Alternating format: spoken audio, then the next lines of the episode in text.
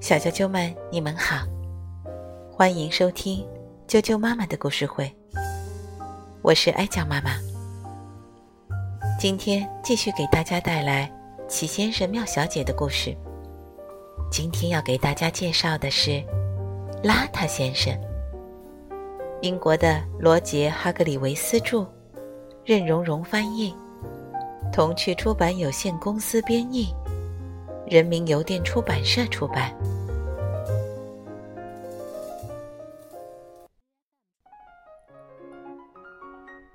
邋遢先生，邋遢先生，绝对是你见过的最邋遢的人。他一看就很邋遢，因为他确实很邋遢，做每件事都邋遢。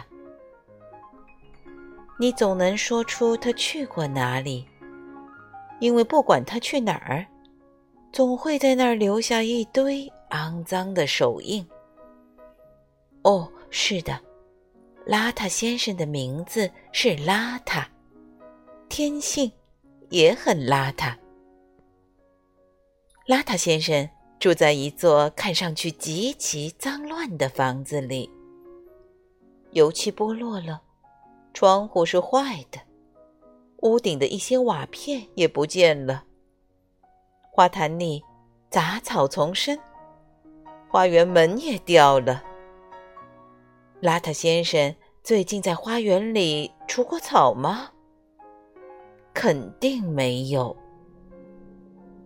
一天早上，邋遢先生在他乱糟糟的床上醒来，打了个哈欠，在身上左抓右挠了一番后，起床刷牙，牙膏没盖盖儿，吃早餐，玉米片撒了一地。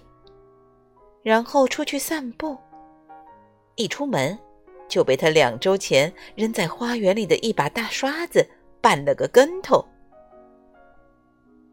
邋遢先生的邋遢小屋后面有个乱糟糟的花园，在房子和花园的后面有一片树林，他就去那里散步。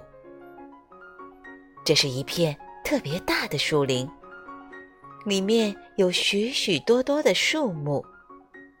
邋遢先生要走很长时间才能穿过它，不过也无所谓，因为他那天早上很想走走，所以他在树林里走啊走啊，一直走到了树林的另一边。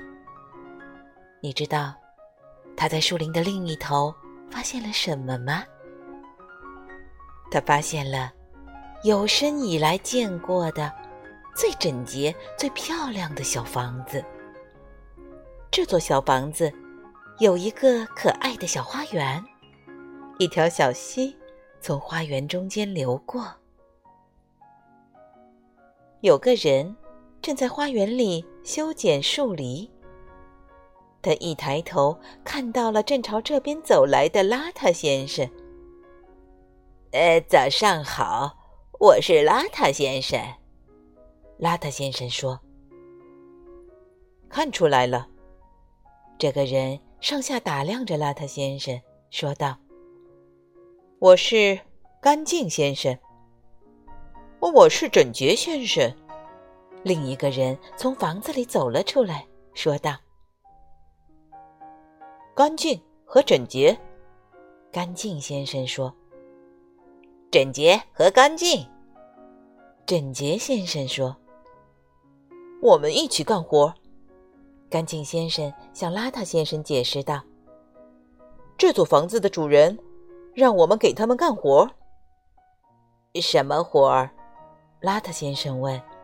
“哦，就是把东西弄得漂亮整洁。”整洁先生说。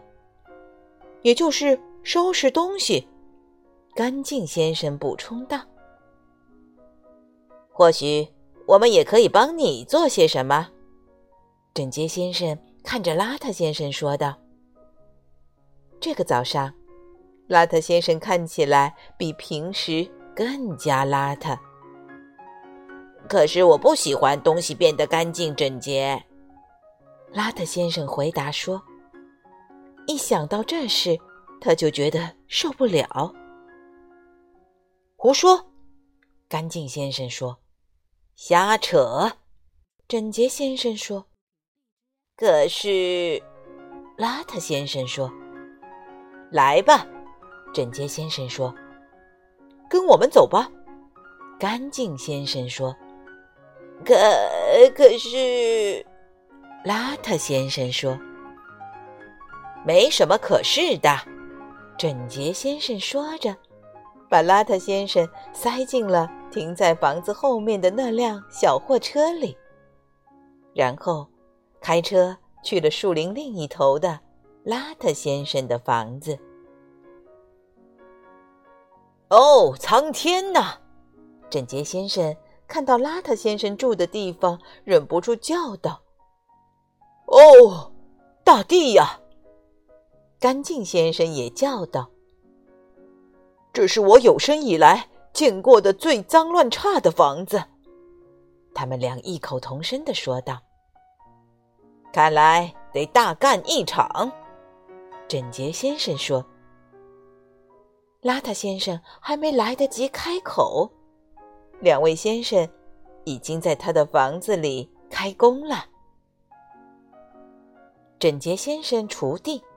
割草、铲土、修整、剪除、清理、挖掘，把邋遢先生的花园弄得前所未有的整洁。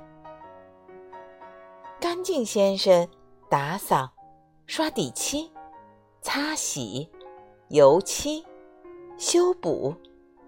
把邋遢先生的房子外面弄得前所未有的干净。接着，他们俩跑进屋子里。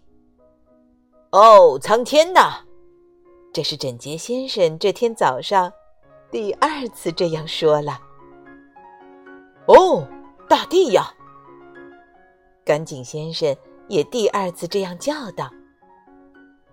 然后，他们开始彻底的打扫屋子。他们刷、扫、擦、洗。把屋子打扫的前所未有的干净整洁，搞定了。干净先生说：“完工了。”整洁先生说：“又干净又整洁。”干净先生说：“又整洁又干净。”整洁先生说：“邋遢先生不知道。”该说什么？接着，整洁先生和干净先生一起看向邋遢先生。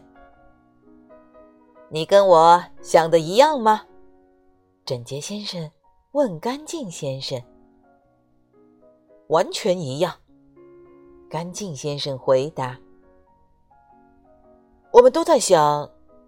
他们一起对邋遢先生说。你和这座房子太不般配了。呃，可是，邋遢先生很想解释，可是不管邋遢先生说什么都没用。干净先生和整洁先生把他带到了楼上的浴室里。这间浴室原本是房子里最邋遢的，现在。